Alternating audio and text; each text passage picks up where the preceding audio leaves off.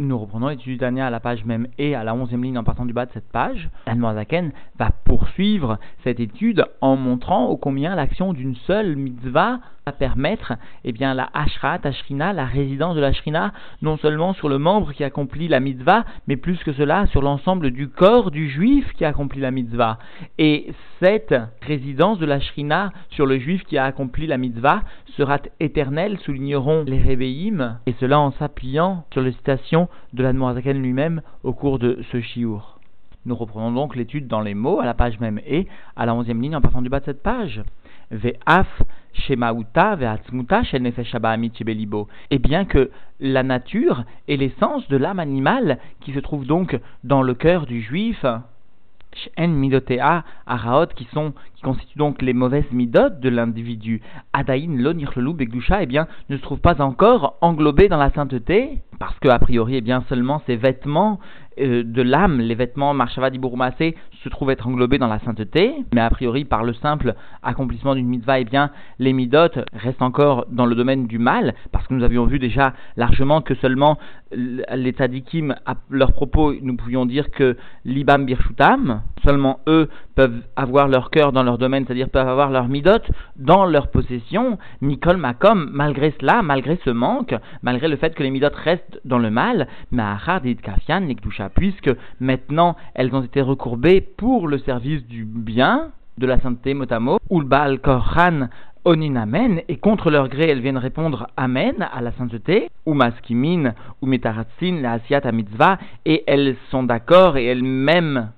elles agréent l'accomplissement de la mitzvah qui s'opère à l'idée de Gavrut, Nafsho, Elokit, chez Bemoar, chez Shalit à la lève, qui opère donc par le renforcement de son âme divine, qui euh, principalement se dévoile d'abord dans le cerveau qui domine sur le cœur. Parce que nous avions bien énoncé que Amoar, Shalit à la lève, et c'est par cela que le Benoni ou celui qui tente à être Benoni peut accomplir une mitzvah. Vn Beshazo et ces mauvaises midotes sont à cet instant où l'âme divine permet l'accomplissement de la mitzvah Beprinat Galut ou Shina, sont dans un état d'exil et de sommeil, Keniskar Leel, comme nous l'avions largement expliqué au cours du chapitre 12, Ulkar Enzo et c'est pourquoi ces mauvaises midotes ne vont pas constituer un empêchement, mais Ashrat, Ashrina, Al Gouf, Adam, Beshazo ne vont pas constituer d'aucune façon un empêchement à la résidence de la Shrina sur le corps de l'homme au moment où il accomplit la mitzvah, et même plus, nous allons voir ici eh bien un ridouche que l'Admorazaken déjà est venu nous révéler dans ce chapitre 35 et qui constitue un klal de toute la chassidoute, à savoir le fait que par l'accomplissement d'une seule mitzvah,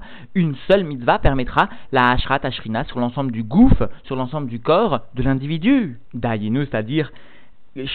Nefesh Mitzvah, la force de l'âme vitale qui vient s'habiller au moment de l'accomplissement de la mitzvah, où Nirlal Mamash Beor Hashem se trouve être englobé, cette vitalité euh, de l'individu se trouvait englobé dans la lumière de Dieu, ou Miyuchad Yuchud Gamour, se trouvait unifié avec cette lumière divine, avec une unité complète, parfaite, Valideze, Mamshir, Ahara, et par cette union, eh bien, une Ahara, un reflet de la lumière divine, va venir diffuser sur l'ensemble l'Echlalut Nefesh Achionit Shebechol Agouf, va venir diffuser sur l'ensemble de la vitalité de l'âme vitale de l'ensemble du corps. C'est-à-dire que certes, un seul membre est donc une toute petite force vitale, telle par exemple celle du bras pour mettre les téphilines, eh bien a priori seulement cette petite force est englobée, est unifiée complètement à la divinité, mais il y a une un reflet de cette union, de cette lumière divine qui va s'unifier avec la force du bras, qui va venir s'épancher, se dévoiler sur l'ensemble du corps, sur l'ensemble de la vitalité du corps. Et précise la Monaken, Vegam, à la Gashmi, et même cette Ahara va venir concerner le corps matériel lui-même. Et sous-entendu, bien sûr, pas seulement le membre, le bras pour ce qui a été de notre exemple, de celui qui met les téphilines, mais bien l'ensemble du corps. Alors bien sûr, nous devons légitimement nous demander, mais de quelle façon cette hara, ce reflet de la divinité, s'effectue sur l'ensemble du corps? Alors la Noirzaken vient préciser, Beprinat Makif Milmaala Merosho Adraglav, dans un niveau donc de Makif, c'est-à-dire dans un niveau superficiel par le haut, depuis la tête jusqu'aux pieds, mais quoi qu'il en soit, même s'il s'agit d'un niveau Makif, si cela peut présenter peut-être a priori une restriction, quand même, ce Makif permet d'englober l'ensemble du corps. Et il ne s'agit pas seulement d'une restriction parce que cette lumière makif eh bien, est aussi très très élevée chose qui n'aurait pas pu être réalisée avec une lumière pnimite. Vezech, Neymar et ce qui est énoncé, sous-entendu, comme le précise le rabbi, dans le langage du Zohar que nous avons cité précédemment, des Shrinta Sharia al-Reché. La Shrina vient reposer, vient euh, résider sur sa tête, al-Reché, al-Daïka, sur la tête spécialement. C'est-à-dire que déjà le Zohar montrait du doigt ce niveau de Makif, Vechen, et de la même façon, Akol Biasara Shrinta Sharia, sur toute assemblée de dix personnes, et eh bien la Shrina vient résider sous-entendu là aussi dans un langage de Makif Milmaala. Et comprenons bien que ici, le Zohar désigne bien dix personnes, même si elles ne s'occupent pas de Torah ou de mitzvot, mais dix juifs qui sont réunis, eh bien, voient la lumière de la Shrina reposer sur eux. Mais l'Admanzaken émettra une différence, une distinction entre la Ashrat de la Shrina qui s'opère sur un juif parce qu'il accomplit une mitzvah et la Ashrat Ashrina qui s'opère sur dix juifs même lorsqu'ils n'accomplissent aucune mitzvah il y aura une différence de gilouille, une différence de dévoilement, qui sera soit en fonction de la mitzvah, soit en fonction du nombre de juifs réunis, etc. etc. Et comprenons bien, souligne le rabbi, puisque la la shrina, la résidence de la shrina sur l'individu qui a accompli une mitzvah, n'est pas limitée dans le temps, parce que la notion de temps concerne l'individu, mais ne concerne pas l'essence de Dieu, et puisque donc la de la shrina, reste perpétuelle sur l'individu qui a accompli cette mitzvah, alors nous comprenons pourquoi il existe une interdiction aux juifs de euh, rester la tête dévoilée. Le précise lui-même que ce Issour Gilouya Roche est midi est perpétuel. Cette interdiction donc de rester la tête nue est perpétuelle, même lorsque le juif n'accomplit pas pour l'instant de mitzvah, parce que cette ashrat, la shrina, eh bien reste, ne dépend pas du temps. Il faut donc marquer cela, respecter cette Ashrat Ashrina, même lorsqu'il n'y a pas d'accomplissement de la Torah. Et le rabbi vient nous expliquer pourquoi est-ce qu'ici la Zaken a eu besoin de rapporter cet exemple de la Shrina qui réside sur dix personnes, même lorsqu'il ne s'occupe pas de la Torah, parce que, souligne le rabbi, la Zaken a voulu souligner que la Ashrat Ashrina n'était pas lié au membre qui accomplit la mitzvah, même lorsque aucun membre n'accomplit la mitzvah, mais que dix juifs par exemple sont euh, réunis, eh bien la shrina réside sur l'ensemble de leur corps. Eh bien de la même façon, la shrina lorsqu'un juif accomplit une mitzvah ne réside pas seulement sur le membre, mais s'exprime et repose sur l'ensemble du corps tout entier, changeant ainsi l'identité profonde et définitivement de ce juif qui a accompli la mitzvah. Et nous reprenons donc dans le cours des mots du Tanya. Nous, maintenant, nous pourrions nous tromper, dit la Zaken, et croire qu'il existe plusieurs sources de lumière en fonction de ce qui est réalisé en bas. Alors la va expliquer qu'il n'en est rien, et qu'il s'agit comme le soleil, c'est-à-dire qu'il n'existe qu'une seule source de lumière et que chacun pourra recevoir un guilou et un dévoilement plus ou moins important de cette lumière. Veine kol prinat amshachat or ashrina, et voici que tous les degrés de la descente de la lumière de la shrina chez prinat gilou yorensov qui constitue un dévoilement de la lumière infinie de Dieu, béni soit-il, parce que Dieu se trouve partout mais de façon voilée en ce qui nous concerne. Et le ridouche donc de la Ashrat Ashrina est un gilou, est est un dévoilement de la lumière infinie de Dieu, ce qui s'appelle donc la Ashrat Ashrina. Eh bien, Enonikra Shinui Shalom, cette Ashra n'est pas appelée un changement que Dieu préserve, Boïd Barer dans la divinité, que Dieu nous en préserve, sous-entendu, Velo Ribouille, et il ne s'agit pas non plus d'une pluralité dans la source de la lumière, que Dieu nous en préserve de penser une telle chose. Kedaïtab et Sanhedrin, comme cela donc est rapporté dans la Gemara Sanhedrin, d'Amarle Aoumina les Rabban Gamliel, cette hérétique est venue euh, dire à Rabban Gamliel, Amrito, Kol Beasara, Shrinta Sharia, d'après toi, qui vient énoncer que sur chaque assemblée de dix juifs, eh bien la Shrina, la présence divine, vient à résider, à se dévoiler. Alors, Kama Shrinta Itleru, combien de Shrina avez-vous?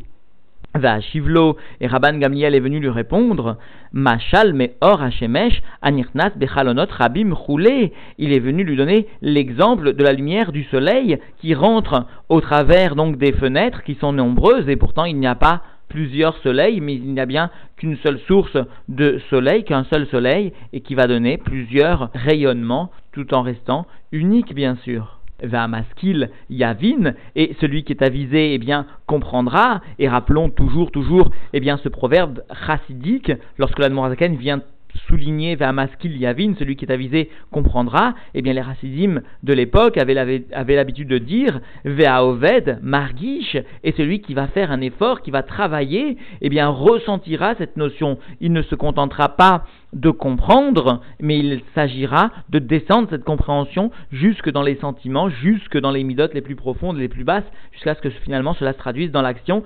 Oved et celui qui va faire l'effort, Margish, ressentira, et cela constitue la finalité venait annoncer les chassidim eux-mêmes. Alors il est impossible de passer ici sans préciser ces notes des rébéim selon lesquelles eh bien, la Hashrad, la Shrina va changer complètement l'individu de façon définitive après l'accomplissement d'une seule mitzvah. Et de plus, comprenons que puisqu'il cela entraîne la Ashrat, la le dévoilement de l'essence de Dieu dans le monde, cela vient réparer la faute première de Adam Arishon qui avait entraîné, comme l'avait expliqué le rabbi lui-même dans son premier Mahamar de Bati Legani, qui avait entraîné un silouk de la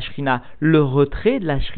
eh bien cela est réparé par l'accomplissement d'une seule mitzvah, alors explique donc nos rébéim, nous sommes obligés de dire que quelqu'un qui va accomplir une mitzvah de ce côté de la planète entraînera par conséquent une amshachad, une ashra'a, une amshachad, la shrina, une ashra'a, la shrina,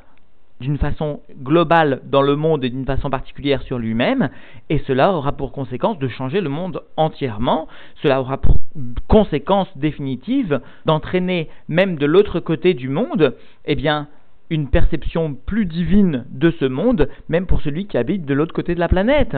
Parce que la Shrina sera descendue, et cette Shrina n'est pas limitée par le Makom, tout comme elle n'est pas limitée par le Zman. C'est-à-dire que de façon définitive, le monde sera changé, et pas seulement cette place du monde, cette partie du monde où j'habite, où je me trouve, mais bien l'ensemble du monde totalement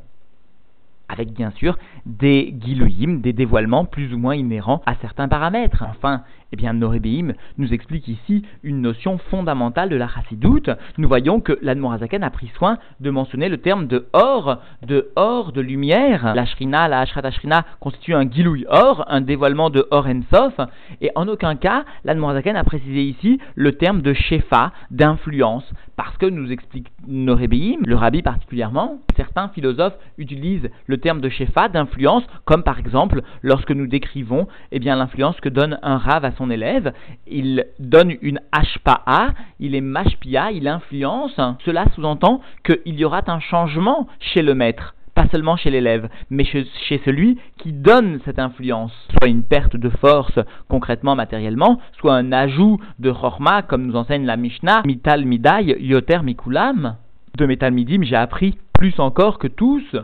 Il y a donc une différence qui est opérée non seulement chez celui qui reçoit, mais même chez celui qui donne l'influence. Or, justement, c'est ce que l'Admorazaken veut repousser comme pshat pour nous. Et par conséquent, il va utiliser le terme de or comme les Mekoubalim le font simplement pour montrer que, eh la lumière est dispersée et diffusée sans qu'il n'y ait aucune modification d'aucune sorte que ce soit du Mahor, du luminaire lui-même. Et chacun doit garder bien en tête cette définition qui constitue une base de la chassidoute, à savoir la différence entre Ashpa'a ou Shefa, qui est utilisé par les non-Mekoubalim ou les non-Chassidim ou les philosophes, etc., etc., et par ceux qui ont fait attention, qui ont compris les écrits du Harizal, comme le souligne le Rabbi, et qui utiliseront toujours ce terme donc de or, comme nous l'avions déjà mentionné d'ailleurs. Alors concluons simplement en rapportant cet enseignement du Rabbi Rachab, puisque nous avons vu qu'une seule action eh bien, permettait l'union du juif tout entier, ou au moins la Ashrat Ashrina sur l'ensemble du corps du juif, et le changement finalement de la situation du monde tout entier, eh bien comprenons, dit le Rabbi Rachab, que un chassid qui ne s'attacherait à son rabbi que par l'intermédiaire d'une mida, que par un sentiment, que par une étude particulière, serait un chassid faible, dit le Rabbi Rachab, parce qu'un chassid se doit de donner son âme, se doit de sonner de donner toute sa volonté, toutes ses forces pour les péoulottes du rabbi, pour les actions concrètes du rabbi. Et si nous pouvons nous permettre, nous pouvons traduire cela en ce qui nous concerne pour les mifsaïm concrets du rabbi.